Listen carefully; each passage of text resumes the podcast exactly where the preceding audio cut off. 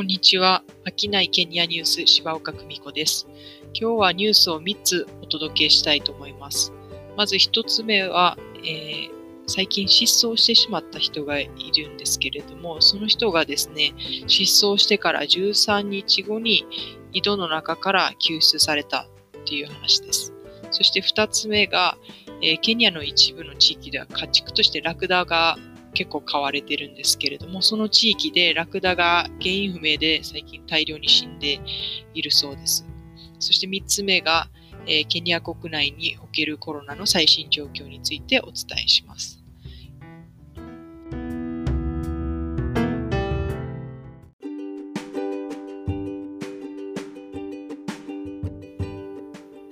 まず最初のニュース、失踪してから13日後に井戸の中から救出された人の話です。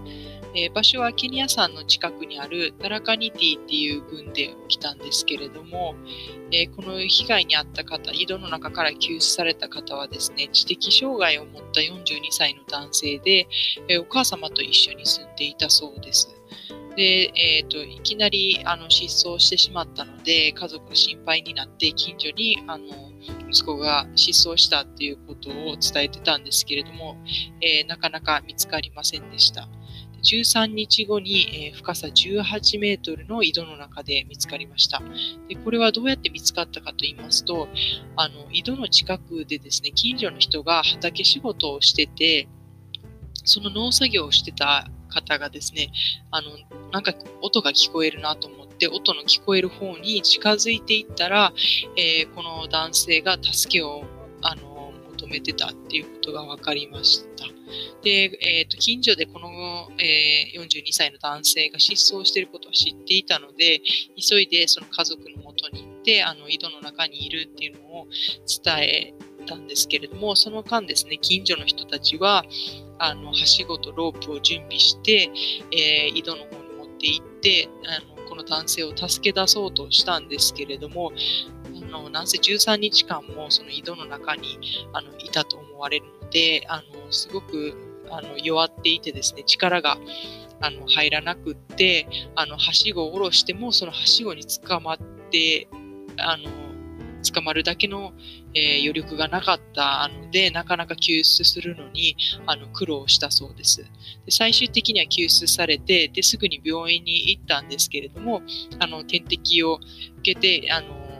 健康状態はあのそこまで深刻ではなかったそうです。なので、あの点滴をして2、3日後にはあの食事を口にあのできるぐらいにあの回復したそうなんですけれども、えー、このニュースを、えー、私が見たときにですね、あの日本だったら多分すぐに、えーと、救急車とか消防車があの呼ばれると思うんですけれども、ケニアってあのそういう仕組みがないというか、あの読んでもすぐに来てくれるような、えー、ところではないので、あの近所の人たちが力を合わせて、えー、この男性を救ったっていうのは、あのいかにもケニアらしくて、あの命にも別状がなかったので、あの、すごくいいニュースだなというふうに思いましたので、えっ、ー、と、このニュースを選びました。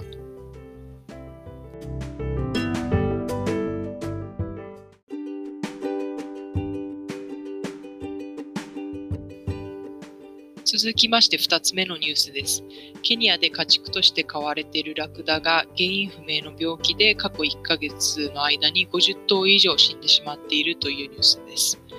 え、場所はですね、ケニアの北東部に位置するマンデラ郡というところなんですけれども、ちょうどエチオピアとソマリアと接している地域になります。え外務省の国別、地域別の危険情報というものがあるんですけれども、これはですね、4段階でその地域の危険度を評価しているんですけれども、えこのマンデラ郡の大半の地域はレベル3の、え渡航中止勧告というものに、え該当します。で特にマンデラ郡の中でも、えソマリアとの国境付近のエリアはですね、レベル4、これが最高なんですけれども、最高レベルなんですけれども、えレベル4の退避勧告っていうのが出ている地域になりますので、基本的にこの地域に、あの、行ったことのある方っていうのは、あの、外国人の人っていうのは少ないんじゃないかなと思います。でえーと、この地域なんですけれども、年中最高気温が30度を超えるあの半乾燥地帯って呼ばれている地域ですので、あのラクダが結構、えー、使われている地域になります。で宗教に関してはケニアではですねクリスチャンとムスリムが大半を占めてるんですけれども結構地域ごとに、えー、宗教がある程度決まっていましてこのマンデラ郡っていうところはですね、えー、ムスリムの、え、方が多い地域になります。でラクダがあの家畜として飼われてるっていうのは具体的に言うとどういうことかというと、えー、まあ物を運んだりとかあと移動手段として使ったりっていうのがあります。で、あとはですね、あのムスリムの食文化として、このラクダのお肉を食べるっていう、えー、文化もありますので、食用として、えー、お肉を、え、食べることがあります。あとは、えっ、と、ラクダのミルクですね。え私もですね、最初にケニアに行った時にスーパーでラクダのミルクっていうのが売ってて、えー、驚いたことがあるんですけれども、私自身はあの試したことはないんですけれども、えー、噂で聞いたことがあるのは、えー、ラクダのミルクっていうのは脂肪分が非常に高くって、飲み慣れてない人だと、えお腹を下すことがあるっていうのはあの聞いたことがあります。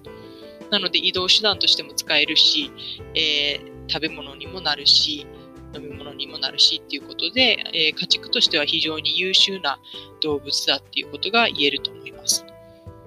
で、このラクダなんですけど、なぜ、えー、50頭以上死んでるのかっていうと、まだ実は、えー、原因は分かっていないそうです。ただ、えー、パラインフルエンザの可能性があるとも噂されてまして、えこれはあのインフルエンザウイルスとは全く別のウイルスだそうなんですけれども、え症状としては、呼吸器の異常とか、あとは一過性の発熱も引き起こすようなウイルスで、えー、接触感染であったり飛沫感染により、えーと、伝播するような、えー、ウイルスだそうです。でケニアで、えー、亡くなったラクダがですね、こういう症状が、今挙げたような症状が出てて、えー、呼吸困難であったり、あとはあの、ラクダがですね、自分の首を伸ばした時にちょっと動きが鈍くなってたりとか、そういった症状が、えーと、見られるので、えー、このパラインフルエンザなんじゃないかっていう疑いが持たれています。で、こういった、あのー、家畜がですね、えーと、大量に死んでしまうと、えー、その飼い主にとってはものすごく大きな打撃で、えこのラクダっていうのは、あの取引されるときにですね、だいたい1頭あたり8万円ぐらいの値がつくそうです。なので、あの、まあ、家畜は貴重な財産なので、えー、この地域の人たちにとっては、この、えー、病気っていうのはものすごく生活に打撃を与えていることは、えー、間違いないと思います。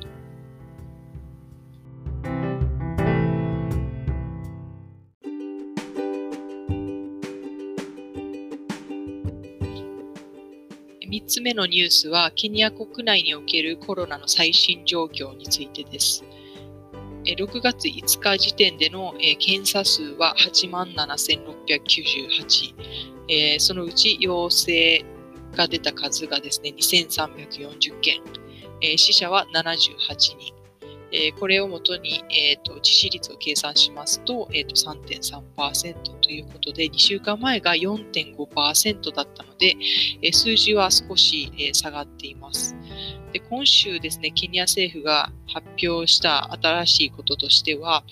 今まではですね、陽性反応が出た人は強制的に病院なんかの隔離施設に入らされてたんですけれども、どうやらですね、そういった施設の定員が一部の地域でいっぱいになってきたそうなんですね。なので今後は、えー、無症状者は、えー、自宅に帰す予定であるということを発表しました。えー、ケニアで検査を受けて陽性が出た人のうち、えー、80%は、えー、無症状者らしいんですね。なので、あの症状がなければ、えー、自宅に帰して、で、えーと、病院が、えー、満杯の状態にならないように対応していくということです。でこのコロナ関連のニュースの中です中でですね、私がちょっとまあ笑ってしまったというか、笑ったらいけないんですけれども、えー、ちょっと失笑してしまったのがですね、えー、ケニアの、えー、西南地域にですね、えー、ミゴリ軍っていうのがあるんですけれども、ちょうどですね、タンザニアと国境を接しているあの軍なんですけれども、そこの、えー、軍議会議員、えー、日本でいう例えば県議会議員のような立場なんですけれども、その人がですね、あのコロナの検査で陽性反応が出たんですね。で、えっと、国会議員であろうが、えー、軍議会議員であろうが、陽性が出たら、えー、施設にあの入らされるというルールなんですけれども、この人がですね、どうやら朝の6時半に治療施設から脱走したそうなんですね。で、え、ー、と、治療施設っていうのと隔離施設っていうのは別にあるそうなんですけれども、この、えー、軍議会議員っていうのは、えー、隔離施設に自分が移されるっていうことが分かった後に、えー、どうやらタンザニアに、えーと、脱走したと、えタンザニアに行ってしまったということです。で、これは、あの、基本的にはルール違反ですので、え警察の捜査が入ってて、え今どこにいるかあの把握しようとしてるんですけれども、えー、どうやらですね、携帯の電源も切られてるそうで、全然連絡がつかないということです。これあの、いずれは、えーと、絶対ケニアに戻ってくることにこの人はなると思いますし、戻ってきた時にはそれなりの、えー、処罰を受けることになると思うんですけれども、どこの国もですね、あの非常に幼稚な、ことを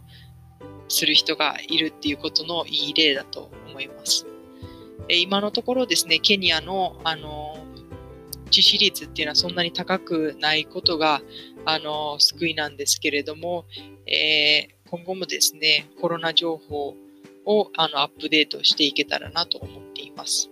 えー、今週はですね、あの以上になります。えー、最後まで、え聞いていただきましてありがとうございました。